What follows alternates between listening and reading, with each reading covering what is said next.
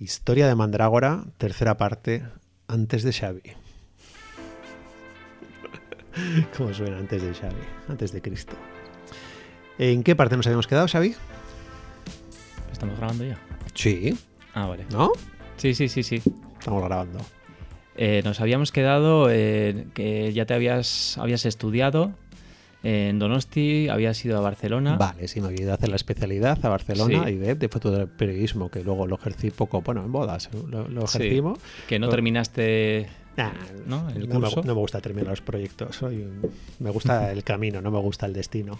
¿Y luego qué hiciste? ¿Viniste otra vez a Ondarribi o fuiste a Madrid? ¿Qué hiciste? Mm. Me vine a Ondarribi y, y de Ondarribi me fui a la capital. Me fui a Madrid con mi mejor amigo Goyo. Un saludo, Goyo, si nos escuchas. Y allí me acuerdo que nos metimos en un piso que era, bueno, pues como todos los que empezamos en unas ciudades nuevas, un piso que era un cuadro. Teníamos claro que queríamos vivir en el centro de la ciudad y, nos metimos en un, en un mini piso. No sé si tendría de 25 metros cuadrados. O sea, una cosa como muy ridícula, pero estábamos en Conde Duque, en el centro de Madrid. Y además tenía una corrala que era una gozada. A mí me encantaba ese sitio. Y en ese momento me acuerdo que yo a lo loco, a los dos o tres meses de vivir allí, me cogí, me cogí a Kika, que es mi perra, que se murió hace ya unos años. Ahora estamos, estoy con gatos yo. Pero era la primera aventura que teníamos en Madrid. Y allí empecé a hacer mis trabajos, mis primeros trabajos remunerados, aparte de las bodas y de las cosas que ya había hecho aquí, que había hecho restaurantes, había hecho bastantes cosillas, pero eran como. Yo dije, bueno, vamos a ver qué, pas qué- conseguimos en la gran ciudad que no consigues en, en tu pueblo. Y por aquel entonces, ¿cómo empezabas? Porque no había ni redes sociales ni nada. Entonces, ¿qué ibas con las fotos impresas a enseñar a los clientes o...? Jo, pues la verdad es que el boca a boca entonces lo hacía todo. Mm. Yo me acuerdo, por ejemplo, el primer trabajo que hice para la discográfica Warner Music, que conseguí entrar en la sección de clásicos haciendo a gente bastante importante. Eh, pues os lo cuento directamente. A veces son un fruto de casualidades. Este, mi, mi amigo Goyo estaba, entonces salía con, con Natalia, con su novia, y dio la casualidad de que ella conocía a la persona que era responsable de la sección de clásicos de Warner Music, Javier Brengos, que si, no creo que nos escuche, pero si nos escuchas un saludo, que nos ha ido llamando a lo largo de los años. Claro, yo en ese momento, pues para ellos era un don nadie, no tenía ni nombre ni, ni, ni lo seguiré teniendo igual ahora en ese sector. Pero, ¿qué pasa? Que no te fías.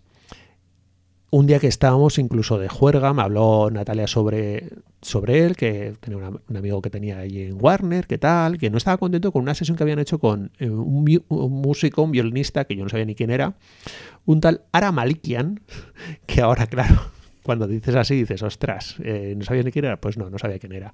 Tampoco estaba empezando ahora, sino que ya ahora ya era una figura, pero dentro de la sección de clásicos. No es la figura que es ahora, que es mucho más bohemia y mucho más libre, seguramente. Claro, en ese momento me dijeron, mira, eh, ha pasado esto. Me llevaron a Warner y me dijeron, ha pasado esto. Hemos contratado a un fotógrafo, eh, le han metido ahora dentro de un, dentro de un estudio de fotografía hasta 6, 8 horas sacando fotos. Estas son las fotos que nos han entregado, me enseñaron las fotos y todo. Yo me sentí un poquito allí coartado y no nos han gustado. A ver qué te parecen a ti. Yo, yo me quedé como, ¿quién soy yo para decir a nadie? O sea, ¿Qué pasa? Yo entonces tenía un poco de fobia a, a las fotografías de estudio, a la iluminación con flash. ¿Quién me iba a decir ahora que, que tenía fobia a la iluminación con flash? Pero era por el desconocimiento, por lo que digo. La gente que tiene fobia al flash es porque lo desconoce. Yo entonces lo desconocía y bueno, pues me pasaba eso. Y dijo, entonces, vos, ¿tú nos podrías ofrecer algo diferente? Entonces ya les había enseñado algunos retratos que había hecho por mi cuenta y les había parecido interesante, sobre todo la frescura de esos retratos. Y yo ya les entendí que buscaban algo natural, algo más fresco. Y les dije, vale, os voy a, os voy a hacer mi planteamiento. Yo no quiero sacar fotos en estudio, porque es como meterme un palo por el culo. Me va a sentir demasiado tieso, cohibido, no va a sentirme a gusto. Entonces, ¿yo qué hice? Les llevé a mi terreno. Sí, por entonces yo había hecho pues bodas, comuniones, un montón de cosas, retratos en exteriores. Me sentía cómodo yo en exteriores, era como el rey del mambo, o eso me creía. Vale, o sea, que no eran los primeros trabajos, era, ya No. habías hecho bodas y comuniones. Claro, claro, claro. Ah, vale. O sea, yo ya tenía una trayectoria como fotógrafo, solo que, claro, meterte en un gremio como ese, ya como más importante, ¿no? O sea, lejos de lo social, vamos a decir. ¿Y habías hecho algún tipo de fotografía de ese tipo también? ¿Algunos amigos o así? Sí, de a- prueba, a- o- con amigos yo siempre había hecho un montón de retratos por mi cuenta, pero claro, no remunerados o retratos de algún cocinero por algún lado o por algún sitio, pero, pero no, o sea, algo como tan serio, tan profesional, no. Entonces se te hacía cuesta arriba, pero yo llegué a un trato con ellos y les dije, vale, ponerme a prueba. Es muy sencillo, quedamos una tarde, se hace falta tres horas. Yo estoy con vosotros y con, y con Ara, le saco una serie de retratos en exteriores, les dije mis condiciones, yo muy chulo, les dije, pero claro, ahora veréis que las condiciones sean maravillosas. Yo hago las fotos, veis el resultado, eran en carrete, entonces, no digital, que eso también tiene su mérito, eran con carrete, yo saco las fotos, eh, os entrego el resultado, si os gustan las fotos, me las pagáis y volvéis a llamarme, si no os gustan, no me llamáis más en la vida. Chulo, no. Al final fui práctico, dije, me lo tengo que jugar todo. Eh, confié en mí, tiré para adelante y la sesión salió bien. Les gustó mucho más mis fotos que las de este presunto fotógrafo profesional, que no dudo, ¿eh? lo que pasa es que yo a veces no penséis que los fotógrafos son buenos o malos. Yo creo que a veces es el tema de que igual la persona que encargó las fotos no ha explicado muy bien qué fotos quería para tal personaje. Con esas fotos se hicieron un disco y eh, desde entonces hicimos varios discos que os enseñaremos eh, seguramente en Instagram con Ara en, en, su sección más clásica, más formal. Que por aquel entonces igual la ignorancia muy podía, ¿no? ser, podía ser un valor, ¿no? Porque ahora mismo yo estoy convencido de que con toda la experiencia que tienes sentirías más presión sí. ¿no? a hacerle a Ara Malika en unas fotos, ¿no? un, un retrato, ¿no? Mm, sentiría más presión, pero porque tienes mucho más conocimiento encima y lo querría hacer muchísimo más profesional. Claro. Porque ahora, claro, que me gustaría ser mucho más creativo, me gustaría utilizar técnicas, me gustaría, eh, seguramente estaríamos más integrados a la hora de la creatividad, que entonces era como saco unas fotos, me importa un pito donde vayan, y ahora pensamos en mil cosas, ¿no? O sea, el último trabajo que hemos hecho ya juntos para, para un músico como ha sido Jonathan Mesonero, que lo, lo, vais a tener, lo tendréis en Instagram en los carruseles de Mandragora Pro, es un trabajo muy bonito, pero claro, hablamos con él, estuvimos hablando de qué, de tipo de iluminación, qué quiere transmitir, qué tipo de música tienes, a dónde quieres llegar. Claro, te involucras muchísimo más. Entonces era, pues saco fotos bonitas y me olvido. Claro, ahora queremos saber mucho más. ¿Qué sentido tiene todo? ¿No? Es una parte de creatividad que la gente está valorando mucho ahora, que te lo dan los años también, yo creo, los años de experiencia. Pero puede ser lo mismo para un músico que para un restaurante, como estuvimos ayer, con estos amigos de Laia, que han vuelto a nosotros a temas de redes sociales y muchas otras cosas que les vamos a llevar. Y dicen, es que vosotros nos entendéis. Claro, son muchos años de experiencia, de trato con el cliente. Y muchas veces la gente te coge porque igual no eres mejor que otros fotógrafos, pero lo que tienes es una experiencia y una complicidad que yo llegué a tenerla con Ara. Y por aquel entonces ya a raíz de esa sesión te empezaron a llamar más, ¿no? En Warner. Sí, sí, sí, sí, sí. O sea, yo hice varios sí. discos con Ara, luego también estuve trabajando con ellos para Pedro Halfter, el director de música, saqué fotos a su padre, eh, llegué a sacar fotos a, al mismísimo Miliki, que no sé si te lo he contado alguna vez, no. el payaso, ¿no? No. Yo hice un, pues yo hice la portada del, creo, de los últimos discos de Miliki. Fui a su casa, me acuerdo, con mi amigo Ramón. Si no está escuchando, un saludo Ramón, que entonces no tenía ni ayudante. Y yo dije, ahí sí que sentí presión. Mira, ¿por qué? Porque cuando me hablaban de figuras de la sección de clásicos, mi ignorancia era una fortaleza, porque yo no conocía quién era Ara Malkian, no sabía quién era Pedro Halfter. Es como la música clásica me la soplaba, vamos a decir. Entonces, ¿qué pasa? Presión nula. Ninguna. Es como si ahora mismo me dicen sacar seguramente fotos a un futbolista. Sabes que a mí no me gusta el fútbol, entonces me pones un futbolista delante y yo diré, ¿tú quién eres? Seguramente diré, a ver si es un, alguien de mujeres, hombres y viceversa. Por, por, porque le veo visualmente y digo, pues será alguien de mujeres, hombres y viceversa, por, la pinta que tiene. Pero entonces no tengo ninguna presión. ¿Por qué? Porque igual otra persona que está, que admira a ese personaje, de repente, que es lo que me pasó con Miliki. Fuimos a su casa, estaba ya un poquito... ¿Y qué tal fueron las fotos? Un poco cuadro, vamos a ser claros. A mí no me gustaron mucho, pero claro, estaban dirigidas a que luego se cropearan, se cogieran, se siluetara incluso el personaje porque era de pues uno de estos discos que hablaban, no sé si de letras, de números, entonces era como un aspecto muy infantil que prácticamente eran fotos que se podían sacar en cualquier sitio con una pared blanca. O sea, era mi directriz era fotos con pared blanca. O sea, imagínate la creatividad. Con un hombre ya que estaba malito, ochenta y pico años, el hombre fue encantador y a mí la experiencia, y para mi amigo Ramón también me acuerdo que fue, que dijo que, que gozada ha estado con Milly, que era como un mito para nosotros, ¿no? Que la mayoría de la gente igual que nos está escuchando no sabe ni quién es. Pero dices, para nos... sí me sentía un poco cohibido y al final cuando, lo bueno es que cuando vas con gente que es tan profesional como lo era él, ibas a su casa y él y su mujer eran encantadores, nos atendieron súper bien y yo me sentí muy cómodo. Igual por esa época, más que aprender la parte técnica y desarrollarte en ese sentido, que también aprendiste a tener esas tablas, ¿no? Esas tablas Sí. de tener con el cliente, de saber dónde estás, de... Enfrentarte a unas cosas de lo más surrealistas, pero no Sí. te puedes ni imaginar en esa época las cosas tan raras que igual no te contaba a ti algunas. Yo me acuerdo una vez, porque yo en esa época, por ejemplo, combinaba trabajos con Warner, trabajos con la revista Joyce, que siempre les agradeceré ese, ese trato que me dieron.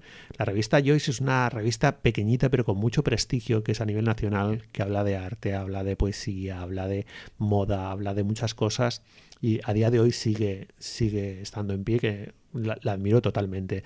Es una línea muy diferente a esas revistas tan potentes como la revista L, Vogue, pero siempre les invitaban a muchos sitios y a mí me cogieron también eh, como fotógrafo para ir a, a- sitios súper extraños y super, sitios en los que yo me sentía como un marciano, ¿no? Pues eh, vete a Ginebra a sacar fotos a la mansión Cartier, vete a Berlín a sacar fotos porque... No, Ginebra la mansión, sí, de Cartier era de Montblanc, perdón. Y yo a Berlín te tienes que ir a sacar fotos, siempre ibas con un periodista y tú como fotógrafo, que estaba- a mí me encantaba eso, porque el redactor era el que se tenía que comer las chapas de todo y yo era como el invitado especial, estaba ahí, tenía unos privilegios de la leche.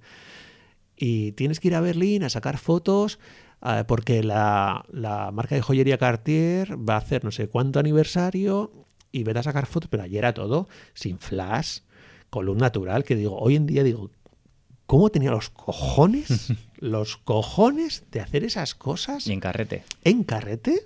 Que yo veo ahora portadas por ahí que digo, qué valor, qué valor. Pero igual esa frescura, esa naturalidad, al final es lo que valoraba la gente, ¿no? Que decía, no me pone pegas a nada. eh, Por eso que le podemos decir a la gente que está empezando, que está escuchando este podcast, que esa ignorancia que tienen al principio es su mayor fortaleza. sí, sí, totalmente. A mí me recuerda un poco también cuando estuvimos en la boda de Bali. ¿Te acuerdas? eh, Uf. en la- antes de la boda, que nos dijeron, eh, oye, que así en, pl- en plan improvisado nos llamaron a la habitación y bueno, te- que tenéis que venir a sacar una foto de los novios con el artista invitado, un artista coreano. Y claro, nosotros no teníamos ni idea No, puta qué idea. artista es. O sea, no sabíamos nada. Ni idea. Y fuimos como a una mansión y nos dijeron, no, es que es un cantante súper conocido en Corea, que debe ser eh, como el Justin Bieber de Corea. Sí, sí, que vendía más que Justin Bieber, nos dijeron. Y claro, a nosotros, como éramos ignorantes del tema, nos importa un pito. Claro, que tienes cero presión y claro, si llega a ser una persona que reconocemos, un actor de Hollywood, imagínate, no sé, Arnold cago. Schwarzenegger, ¿no? Me cago. Te cagas, ¿no? Pero bueno, fuimos tan, tan inocentes que sin presión y bueno, salió Pero es, buen- es bueno también esa, esa expresión de me cago, me parece muy interesante porque si te está dando miedo es que le tienes mucho respeto y es que lo que vas a querer es preparar, preparar muy bien. Y eso a mí me gusta mucho, ¿no? El tema del tener un poco de miedo. Yo a día de hoy todavía sigo teniendo miedo el día anterior a una boda y duermo mal y creo que a ti te pasa lo mismo, ¿no? Hace dos días te dije, "Joder, qué, qué mal he dormido, he tenido pesadillas con bodas. Eso es muy importante, todavía tener ese miedo quiere decir que tienes un respeto porque todo salga bien, porque todo esté perfecto. No, es curioso porque yo creo que ni tú ni yo tenemos pesadillas con, con empresas. Nunca. Nunca, jamás se tiene una, una pesadilla con una empresa. Porque dices, si sale mal una empresa que muy mal tienes que hacerlo para que salga algo mal, todo es repetible. Pero una boda no es repetible. Entonces tienes una presión de la leche. Y luego también el exponerte a, a cometer errores, que es fundamental, ¿no? Porque cuando llegas a un punto de, de control, que nos ha pasado a nosotros también, ¿no? Que según qué fotos ya tienes un control, te acomodas, ¿no? Te creas una zona de confort y sí que es importante salir un poco de esa zona de confort y exponerte al error, porque ahí está cuando está cuando surge la creatividad, ¿no? Sí, o que te piden una cosa que tú no sueles tocar y dices, pues de vez en cuando a mí sí me gusta hacer cosas que no solemos hacer nosotros habitualmente. Por eso la gente, eh, no solamente en fotografía, sino que ahora mismo estamos grabando este podcast y lo estamos grabando sin guion. Xavi es de los que le gusta guionizar las cosas y yo soy de los que me ponen un guion y me vuelvo una puta máquina y no sé hacer las cosas. Me, me- me paraliza como los faros de un coche a un conejo. O sea, me quedas ahí que digo, es que no, no me siento natural. ¿Qué O sea, pasa? Si que nos está expones- pasando también ahora mismo con el tema de Twitch y Uf. Discord. Ahí estamos. Me acuerdo que te dije al principio, jo, pues mira esto de Twitch y Discord y tal, y el- la primera reacción es como un rechazo. Joder, pues algo nuevo, tengo que salir de mi zona de confort, que estoy muy cómodo ya en YouTube, Instagram y tal. Y tienes que empezar a estudiar de nuevo, tienes que exponerte a un nuevo lenguaje, ¿no? Y, pero que hay que hacerlo, hay que darle el paso. Hay que hacerlo. A mí esa época de Madrid la recuerdo con muchísimo cariño. Es verdad que llegué a tocar fondo en cuanto a económicamente porque trabajar para, por ejemplo, Warner siempre, siempre me ha pagado bien. O sea, en eso no tengo ningún... El trato ha sido exquisito, exquisito. Pero he trabajado para revistas, he llegado a trabajar para la revista Vogue, que hice varios trabajos y yo, por ejemplo, tuve muy mala experiencia. Pues iba como el último mono, eh, en la revista Vogue, yo por lo que vi, sobre todo para las publicaciones en general de condenas, hay profesionales a los que les pagan muy bien, cabezas de. Cabezas de. ¿Cómo se dice? De turco, no. Cabezas. los que están arriba, vamos. Y gente que admiro y les pagan muy bien, pero luego tienen mucha gente que les tratan como a becarios. Que para que os hagáis una idea, en aquella época de las pesetas, joder, esto suena muy viejo todo. De las pesetas, yo me acuerdo que que me decían, no, no, pagamos 20.000 pesetas, que serían 120 euros de ahora, por página publicada. Eh, las revistas eran un puto cuadro, eran pagaban fatal, no podías vivir de ellas, tendrías que trabajar para tropecientas páginas, o para tropecientas revistas, pero para llegar a, con un sueldo mm, asqueroso a final de mes y a ver si conseguías pagar el piso, porque entonces ya estaban los alquileres en Madrid carísimos. Y yo me acuerdo que hubo algún mes ya que fue como ridículo porque me llamaron. O sea, prefiero contaros anécdotas que sean reales. Yo me acuerdo un día que estaba en casa y de repente me llamaron y fue como, mira, te llamamos de Vogue y tal, eh, a ver si puedes estar a las, eran igual a las once y media, y me dijeron, eh, ¿tienes libre para estar a las doce no sé dónde para sacar fotos a unas humiliers? Ah, vale, sí, perfecto, tal, no sé qué. Pero me lo dijeron de una forma que yo dije por hecho que era a las 12 del día siguiente. Porque claro, si te llaman a las once y media para las 12, yo dije, Hombre, entiendo que si trabajas para prensa tiene que ser así, pero eso no es prensa. Eso, o sea, eso no es prensa diaria, sino que es ya una revista. O sea, un poquito de. O sea, seguramente me llamarían a mí porque se les habría quedado el fotógrafo. Y me acuerdo que a las 11 y 5 o 10 me llaman y me dicen, ¿pero dónde estás? Y yo, ¿cómo que dónde estoy? Y, yo, además me acuerdo que les dije perfectamente, estoy en mi casa. ¿Pero qué haces ahí? Si te hemos llamado para que estés a las 12, no sé dónde, no sé qué. Yo me ves cogiendo los. Vamos, carretes, cámara, no sé qué, corriendo, coge taxi tal. Bueno, tú al final te coges taxi, te lo pagas tú por tu cuenta, haces millones de cosas.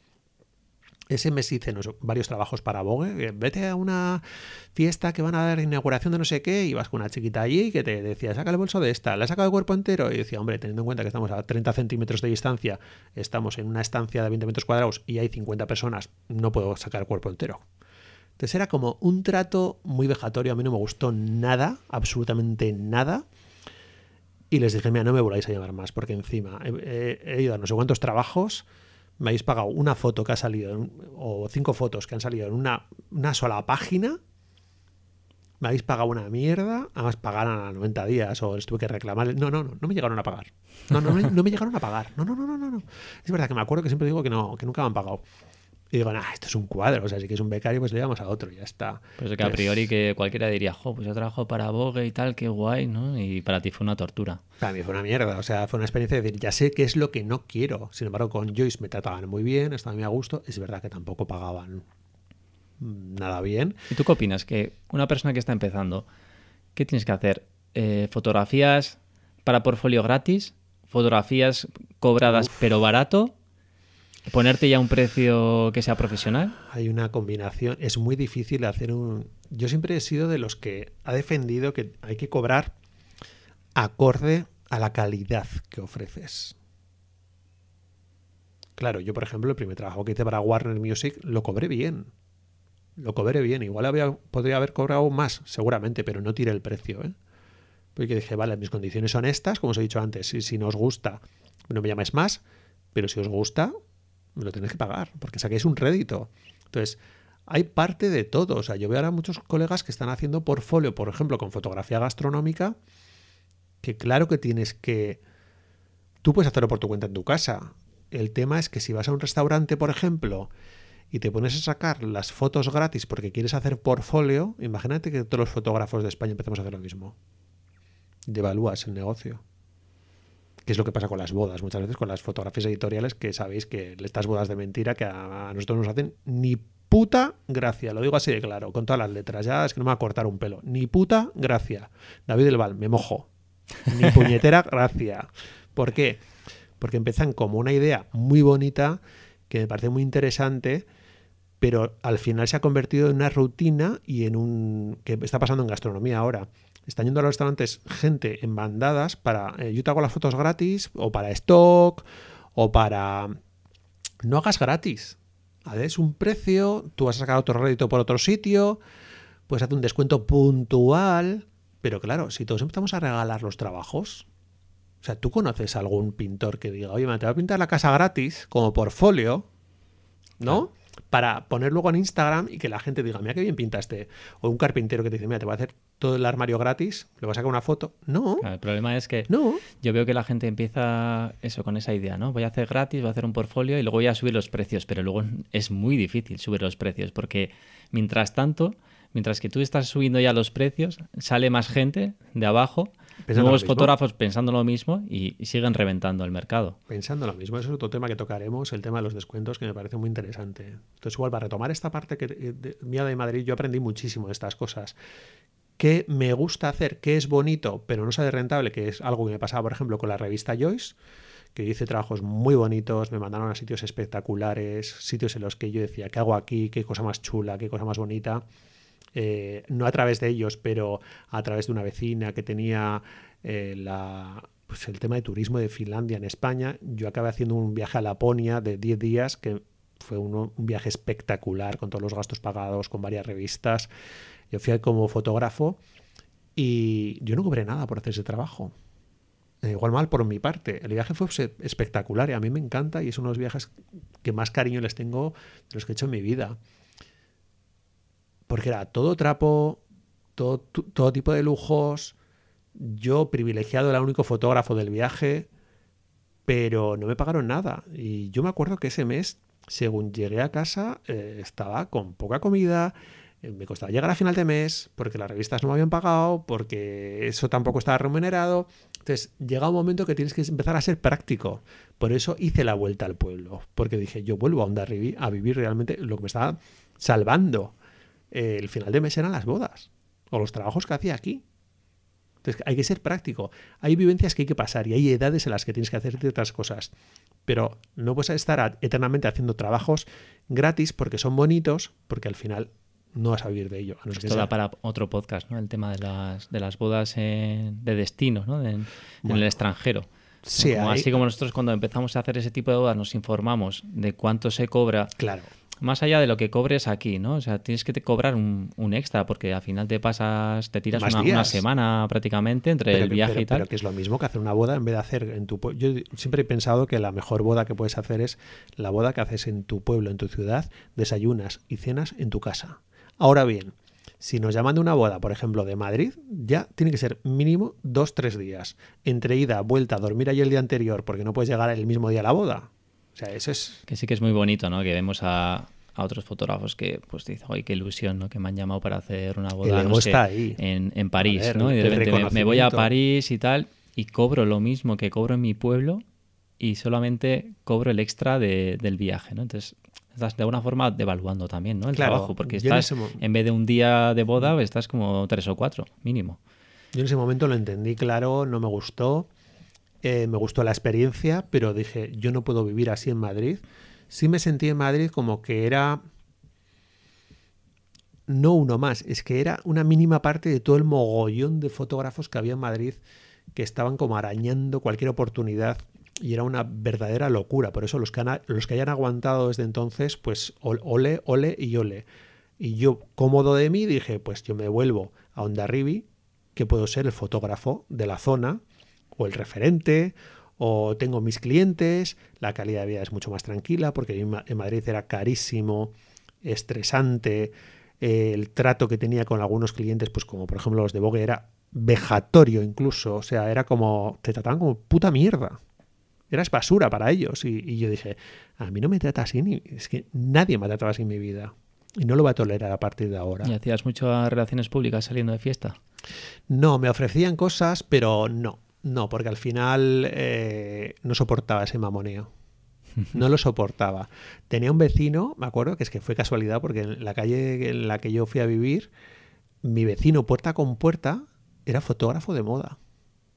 Que me acuerdo de él perfectamente. Su mujer era la que, Cristina, creo que se llamaba. Cristina era la que me dio el trabajo de Laponia. Era todo como muy pequeño y nos teníamos todos mucho cariño porque ellos tenían sus perros, eh, yo tenía Kika, era como, teníamos una relación como muy familiar. Y Kike era un crack de la moda. O sea, el tío además siempre tenía como un síndrome del impostor muy acentuado porque decía, bueno, si no tengo ni idea de esto, si no tengo ni idea. Y al final le acompañé un par de sesiones y yo dije, a ver, no es que no tengas ni idea. El tío que hacía, iba a una sesión de una revista, de otra, y él sí era, sí era uno de los fotógrafos de bandera de algunas revistas. El tío era un crack en relaciones públicas, y entonces era un pipiolo. Estaba con veintipico años y vamos, me, estaba cayendo el guindo, era un atontado. Entonces, ¿qué pasa? Que, el tío ya tenía una edad, tenía un pico de oro, era súper gracioso, chisposo, un tío como atractivo, como tenía una soltura. ¿Qué hacía? Y él me lo decía. Mira, yo no soy, yo no sé entiendo de fotografía, no entendía de flashes, no entendía de nada, y trabajaba con flashes en estudio, alquilaba para una sesión, para mujer de, para otra revista, para otra revista. Y el tío me decía claramente, no tengo ni idea. Eso sí, contrato un ayudante que es un puto crack. Me pone las luces de... Pero eso es pensar como un profesional. A veces pensáis que Paco Rabán y esta gente o Lagerfield que están sacando fotos tienen idea de fotografía. No, tienen los mejores ayudantes del mundo. Yo veo, yo estoy en el canal de Annie Leibovitz suscrito en, YouTube y veo sus sesiones. ¿Tú crees que Annie Leibovitz sabe poner toda esa parafernalia de, de flashes y de cosas? No, no, no. Tiene la idea y, ya tiene la idea. Tiene la idea. Entonces, yo lo tenía se lo a mis padres para que valoraran ese tipo de fotografías. Cuando algunos novios nos han dicho alguna vez, no, quiero fotos tipo Annie Leibovitz, que me da ganas de mandarles porque tenían 14 personas detrás de ella para trabajar. Con un equipo que costaba miles y miles y miles y miles de euros para sacar una foto a estrellas de Hollywood. Y luego para que te venga alguien y te diga, fotos tipo Annie Leibovitz, dices, hombre, pues nada, vete sacando, son 30.000 euros a la sesión, no hay ningún problema. No, entonces este era muy espabilado, eso sí. Yo vi entonces que tampoco me quería dedicar a eso. ¿Por qué? Porque él estuvo. Eh, las sesiones en las que la acompañé, que solamente de Miranda, que me dijo, me cobra su buen dinero, se tiraba toda la sesión llamándole, bueno, a todos por su nombre, con un cariño, sabía la madre de tal si estaba bien, el otro si tenía un perro, la modelo le llamaba, le animaba continuamente, o sea, una energía que yo le vi y dije, yo no soy así. Entonces tampoco puedo pretender hacer lo que no soy. Y yo para meterme en este mundo, si tengo que hacer todo esto, que él lo tiene de forma innata, porque él en su día a día era así, yo no soy así. Entonces, como no me voy a meter en ese papel y voy a sufrir muchísimo, ya sé qué es lo que no quiero hacer. Pero sí que es una parte muy importante, ¿no? El tema de las relaciones, públicas. Por supuestísimo. Que ahora vemos, por ejemplo, pues que movemos mucho las redes sociales y tal, y la gente que está saliendo nueva, ¿no? nuevos fotógrafos, pues prácticamente parece que solo mueven redes sociales, pero la parte de relaciones públicas a nosotros, por ejemplo, la parte de empresa es lo que más nos da. ¿no? Sí, sí, sí, Los contactos, ¿no? Que lo que decíamos ayer, ¿no? Que me vino un el antiguo dueño, del piso y al final, ah. pues eso, que empiezas a hablar, ah, eres fotógrafo y tal, y sí, pues hacemos empresas, hacemos bodas, necesita un poco de spam, ¿no? Sí, sí, sí, o sea, eso está claro, aquí hay que saber venderse siempre, siempre. Y este hombre, por ejemplo, era algo que tenía muy bueno. Eh, hay que saber relacionarse. Y este me dijo que lo que más tiempo invertía, para que te hagas una idea, lo que más tiempo invertía, los dos, los dos de la pareja, era como casi todos los días tenían fiestas. Claro. Casi todos los días. Acabó consumiéndole la salud, también te lo digo. ¿eh? Eh, era muy estresante. De tal forma que la última vez que me lo encontré en Madrid, que no sé si estaba contigo y te representé, puede ser. Sí, sí, sí. Sí. Sí, que fuimos, no sé si. Que te dije, no me lo puedo creer, mira, si le he hablado de ti o algo así, le dije, en un workshop que hicimos, o un Boda F, un Boda F. Y dije, pero si le he hablado de ti, ¿qué, tal estás? Y, y, que el tío dijo, vivimos más tiempo en la sierra, en una casa que nos hemos echado que en Madrid. Acabé de las fiestas hasta el gorro. A ver, todo tiene un tiempo y no puedes dedicarle tanto tiempo a eso y la salud acaba deteriorada también porque todos los días. Pero él decía, a ver, una cosa es que te guste la fiesta y otra cosa es que es todos los días de fiesta, porque es tu trabajo. Era que ahora se puede comparar casi a las redes sociales, lo que estás diciendo tú. Es, eh, ¿Cuánto tiempo dedicamos a la promoción, a la estrategia de negocio, a las relaciones, al Instagram, a Facebook, al Twitch, al otro, el de la moto? ¿Y cuánto tiempo a sacar fotos? Y una cosa es más importante que la otra. Casi. La gente se piensa que los fotógrafos tenemos que estar sacando fotos. Claro que tenemos que estar sacando fotos, pero si esas fotos que sacas luego no las ve nadie, no vale para nada. Entonces tienes que venderte. No tenemos que cortarnos a la hora de vender y enseñar cómo hemos sacado esas fotos y, y para qué las hemos sacado. Y la dificultad que tenía la situación. Entonces nos preocupamos tanto por enseñar las fotos que nos, yo suelo decir, es como sacarse la chorra de, ah, que enseño, soy la hostia. no, no, no, perdona, eres la hostia, pero pon en valor esa foto. Hoy en día ya ver una foto simplemente sin una pequeña explicación, sin darle un valor o una personalidad detrás, no vale para nada. Sí, y luego también que la profesionalidad no está en conseguir una buena foto solo, sino en saber tratar al, cliente, ¿no? Que igual toda esa etapa de Madrid, ¿no? de los inicios, te sirvió para manejar un poco la situación, eh, los problemas que pueden surgir en una sesión también, ¿no? Sí, mira, ya para terminar, porque me parece que igual se va a hacer muy largo el podcast, os voy a contar una situación que me pareció muy graciosa, luego te enseñaré cuando termine Xavi, igual subimos en Stories alguna foto para que veáis de la revista Joyce. Una situación surrealista. Me acuerdo que vino el, dueño de la, de la marca Lacoste y le tenía que sacar fotos yo. Pero, claro, de repente voy a la revista Joyce y me dicen, oye, pásate, antes de ir a sacar fotos al de la revista, al, dueño de la Cost, pásate por favor a, por la redacción. Ah, vale, vale, voy para allí. De repente me dan un cocodrilo de plástico plateado de metro y medio. O sea, el cocodrilo de la marca Lacoste de metro y medio.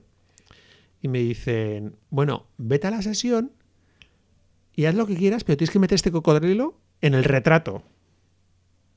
Bueno, me veis a mí yendo en el metro, no sé si era Campo de Naciones o no sé dónde era, con el cocodrilo de metro y medio, era como una película de los años 80 de, humor, que la gente me miraba como diciendo, ¿qué hace este puto loco con este cocodrilo en el metro que pegaba a todo el mundo? Y yo mientras, más que pensando qué ridículo estoy haciendo, estaba pensando, ¿cómo cojones voy a meter yo este puto cocodrilo de plástico en un retrato a un tío que no habla mi idioma, yo no hablo su idioma, luego ya, había un redactor, menos mal, menos mal. Pues luego te enseñaré el resultado para que veas las fotos. La acabé haciendo el tío que besara al cocodrilo. Un puto cuadro. Sí, hiciste una foto de boda al dueño de la costa. hice varias fotos y me acuerdo que además querían como que, que se hubieran como un edificio, como si estuviera hecho en plena ciudad, pero no estamos en la ciudad. Entonces, eh, claro, me acerqué al primer edificio que había así como rascacielos, simulando, y, le, metí el, le encajé prácticamente el cocodrilo debajo del brazo, tío. Era como, cógelo como si fuera una carpeta de colegial. Y el tío allí con el cocodrilo, no sé qué, ya cuando ya dije ya, de perdidos al río, ya le empecé a decir, venga, dale besitos. O sea, era todo como ¿qué coño es esto? Luego me felicitaron y dijeron, ah, pues muy bien, porque el tío era muy soso, y, ah, le sacaste chispa. Y yo decía, sí, encima no habla ni su idioma. Él habla francés solo, yo no hablo francés. Y yo decía, hostia, ¿esto es un cuadro? Y de esas me pasaron un montón. Me pasaron un montón, pero bueno, eso al final te da tablas para que en momentos como bodas, otros trabajos, claro, esa mano izquierda que vas ganando con los años, que también la gané a través de la panadería, de hablar al público, de luego el revelado una hora que estuve. Todo eso te va dando tablas, te va dando experiencia, que es a veces lo que la gente no valora y se piensa que lo que tú has dicho, que solamente sacar una foto bonita y ya está. Y dices, no, no, no, no. Lo que me decías tú al principio también cuando empecé yo con las bodas, que entraba donde casa de la novia y ya empezaba a sacar fotos, ¿no? Sí, ni, hablaba. Claro, nada, era ni presentarse prácticamente, pa, pa, pa, pa, sacaba fotos. Y yo decía, pero si los primeros 20 minutos es mejor vamos, yo me he tirado hablando con padres, con madres, qué tal estáis, tranquilizándoles. Es como, valoran más eso que las fotos. Porque si entras mal, tú puedes ser muy buen fotógrafo, que si entras mal a alguien, te retira. Pero si entras bien y eres peor fotógrafo, te lo van a valorar muchísimo mejor. Pero muchísimo mejor. Y que luego en, el caso de las novias, ¿no? Cuando ven esa foto van a recordar esa situación en la que estaban tan a gusto con el fotógrafo, sacándose fotos, tal. ¿Cuántas veces nos han dicho eso a nosotros, ¿no? Lo de, oye, pues qué bien, me tranquiliza este mogollón, se agradece el trato, muchas veces pues bodas que no tienen wedding planner, por ejemplo, pues nosotros estamos ahí para decirles, vais bien de tiempo, tranquilos, estaros con los vuestros, ahora vamos a sacar las fotos de los novios, y, quieren, a veces tienen prisa, y, vamos bien de tiempo, y sí, sí, vais bien de tiempo, no pasa nada. O sea, esa gente, la gente valora el trato humano y que no somos máquinas de, no, vamos a sacar fotos, venga, ya, aquí, ponte, pum, pam, pim, pam. Y dices, no, hombre, todo eso hay que tener un trato, somos humanos y la gente necesita que muchas veces incluso fotógrafos, restaurantes y sitios en los que cobran mucho más que otros, pero dicen, es que el trato es mil veces mejor. Es que no tiene nada que ver. bueno, para terminar, que ya se está alargando un poco la cosa, eh, suéltanos un consejo para un fotógrafo que está empezando, que ya termina los estudios y quiere hacer sus primeros pinitos en la fotografía. pues yo lo primero que suelo decir a todos es que se vayan de su ciudad, para empezar, que se vayan de su ciudad, pero para, porque les va a aportar mucho a nivel personal y darse todas esas tortas que me he dado yo. Yo no soy de los que digo a la gente, no pases por ahí, sino, no, tú date tus tortas. Necesitas comer mierda, necesitas salir de tu, fuera, de, tu zona de confort y decir, pues enfrentarte a gente que no habla tu idioma, enfrentarte a situaciones que te crees que van a ser ridículas, pero acaban saliendo cosas, hasta la cosa más que te parece más idiota. Y por supuesto que al principio igual no tienes que pensar tanto en el dinero que vas a ganar, sino en la experiencia, la experiencia. Siempre ganando dinero con, a ver, tampoco nos vamos a pasar, no regalando las cosas, nunca regaléis las cosas, pero si hace falta al principio, porque no tienes una calidad o no tienes una experiencia, un reconocimiento de ajustar algo el precio, pero para ganar experiencia, vale, regalando cero. No puedes pretender llegar a un sitio, besar el santo y decir, yo quiero ganar como Aldaval de Trecu y dame a mí no sé cuántos mil euros. Pues te van a decir, hola, ¿quién eres? No hacemos ni puto caso porque tú puedes tener un portfolio muy bonito con fotos muy bonitas, pero yo siempre he dicho, cuando se ha mandado a alguien un portfolio con fotos bonitas, ¿en cuánto tiempo saco esas fotos? Porque la efectividad, el tiempo, la destreza que tienes a la hora de... A mí, la anécdota que contaba antes de, por ejemplo, de Lacoste, a mí me daban 5 o 10 minutos para sacar esas fotos. ¿eh? No me daban 3 horas ni nada por el estilo. 5 o 10 minutos. El redactor terminaba. Yo siempre les decía, el truco era, oye, por favor, primero hazle la entrevista para que se familiarice con mi cara. Yo mientras si puedo hacer algún robado en esa entrevista, mejor que mejor. Y luego cuando terminéis, así yo me familiarizo con el sitio y busco recursos para sacar las fotos. No llegues y te pongas a sacar fotos como te pasaba a ti, por ejemplo, en las bodas, sino que piensa primero lo que vas a hacer y luego saca las fotos. Gana tiempo. Ese tiempo que ganas es oro. O sea que tú recomiendas empezar por tu cuenta en lugar de buscar un estudio y trabajar para otro. No, puedes trabajar para otros, pero a ver quién te quiere coger también. es mejor hacer muchas cosas. A ver, empezar con otros, por tu cuenta. Depende del carácter también. Hay gente que se siente muy cómodo en un estudio y hay gente que se siente muy cómodo por su cuenta. Yo tenía muy claro que yo por mi cuenta, porque siempre soy muy, individualista. Entonces, vamos, todavía se me hace hoy en día que seamos socios y todo. O sea, se me hace raro porque yo nunca hubiera pensado que iba a tener un socio, pero claro, se tienen que dar muchos factores para que llegues a, tener algo así. Y hay gente, sin embargo, como, como el que te decía de, yo hablaba con, con ayudantes de, de, fotografía que iluminaban en estudios de alquiler, como este que te he dicho de mi, de mi vecino Quique, ellos, yo les decía, pero no entiendo. ¿Tú cómo puedes estar? Si tú le pones las luces, si tú le pones no sé qué, pero ¿por qué no haces tú estos trabajos? Me decían, yo no tengo responsabilidad. Yo estoy muy a gusto aquí en la sombra, no tengo que estar hablando, tengo que colocar las luces, considero que me paga bien, estoy encantado. Entonces, cada uno tiene que saber cuál es su carácter y dónde quieres estar. Cuáles son tus cualidades también, porque igual si tú no eres una persona que estás a gusto delante de un micrófono o animando a la gente en medio no es capaz de llevar una sesión entera, igual prefieres estar en la sombra. ¿Y cómo recomiendas presentar presentarte a un estudio, por ejemplo? El tema de los currículums y los portfolios. Por favor, o sea, la gente que nos manda currículums de letra.